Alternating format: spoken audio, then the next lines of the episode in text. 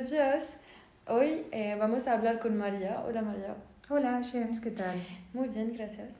Eh, es la abogada del Departamento Familia de Conesa Legal, María Serra, y vamos a hablar de, de derecho familiar y enfocarnos en derecho familiar. ¿Cómo aplicamos el derecho preventivo en el derecho de familia? Es mi primera pregunta. Pues mira, sí, también es muy, muy sencillo, porque así como el otro día yo te estuve explicando un poco cómo, cómo veíamos el derecho preventivo en derecho de sucesiones, y una buena forma de prevenir situaciones de, de futuro es a través de la confección de un testamento, pues en derecho de familia hay una herramienta que es muy, muy útil, que es... Eh, la de regular los posibles efectos de una separación cuando las partes todavía están, digamos, unidas, todavía están en pareja. Me estoy refiriendo a los acuerdos en previsión de ruptura. Este es una, un buen ejemplo de derecho preventivo de familia, eh, regulado en nuestro Código Civil de Cataluña de una manera bastante pionera, como tantas otras instituciones que tenemos aquí en Cataluña, en las que nosotros hemos sido pioneros. Y es una herramienta que utilizo mucho en el despacho porque pues bueno, realmente los humanos solemos ser reincidentes y las personas que se han divorciado una vez, lo han pasado mal, cuando vuelven a tener pareja, pues claro, no quieren cometer los errores que a lo mejor han visto que han cometido en el pasado, ¿no?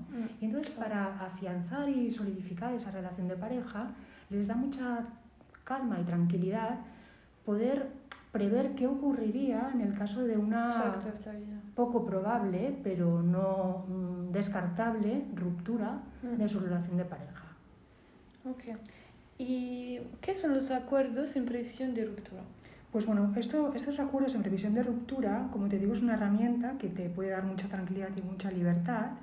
Y en realidad es el conjunto de cláusulas que tendríamos que pactar entre los miembros de esta nueva pareja que se, está, que se va a consolidar, que se va a formar, eh, en el que se estipulan eh, qué ocurriría en el caso de que esta pareja que ahora se está consolidando, se está constituyendo, rompa en un futuro. Y poderlo prever ahora que estamos en un momento, como te digo, de, máxima calma, de máxima confianza y entrega mutua. Entonces vale la pena que nos, nos proyectemos en el futuro y digamos, bueno, oye, nos acabamos de comprar una vivienda con una hipoteca, pues mm. en el caso de que esto no funcionase, ¿qué haríamos con la vivienda? ¿La venderíamos? ¿Pactaríamos una atribución del uso temporal a uno de nosotros? Exacto. En el caso de que nos pongamos y tengamos hijos, ¿cómo regularíamos en el caso de divorcio la custodia? ¿Queremos ya de antemano decir que vamos a querer una coparentalidad responsable en una custodia compartida o una custodia exclusiva? ¿Cómo vamos a contribuir a los alimentos de estos niños que tengamos? Es decir, este tipo de cláusulas, que son las que conforman el convenio regulador de divorcio, pues intentarlas anticipar ahora y preverlas aunque a veces es un poco violento, porque claro, tú ahora estás, estás enamorado de esa persona, no, estás No puedes imaginar que te puede pasar, pero Exacto. es solo para... Yo pienso que es una buena cosa organizarse de todos los Mira, es una cosa que funciona mucho, ya te digo, en parejas reincidentes, o sea, no lo plantees a una pareja que es eh, la primera vez que mm, va a contraer matrimonio o la primera que no se ha divorciado nunca o no se ha separado, porque sí que mm. le chocará y sí que le parecerá un poco agresivo. Pero una persona que viene ya de un divorcio o de dos, y mm. que encima han sido traumáticos, que han, que han sido contenciosos, que lo han pasado mal, pues bueno, sí que, sí que buscan este tipo de asesoramiento y sí que les da mucha tranquilidad el poder suscribir estos acuerdos en previsión de ruptura. Perfecto. ¿Y nos puedes poner algún otro ejemplo de derecho preventivo en derecho de familia? Y tanto, pues mira, otra herramienta que también para mí considero que es derecho preventivo puro y duro es el plan de parentalidad justamente, que, que, bueno, que es una, es una parte del convenio regulador de divorcio que es obligatoria introducirla en estos convenios siempre que hayan hijos menores de edad.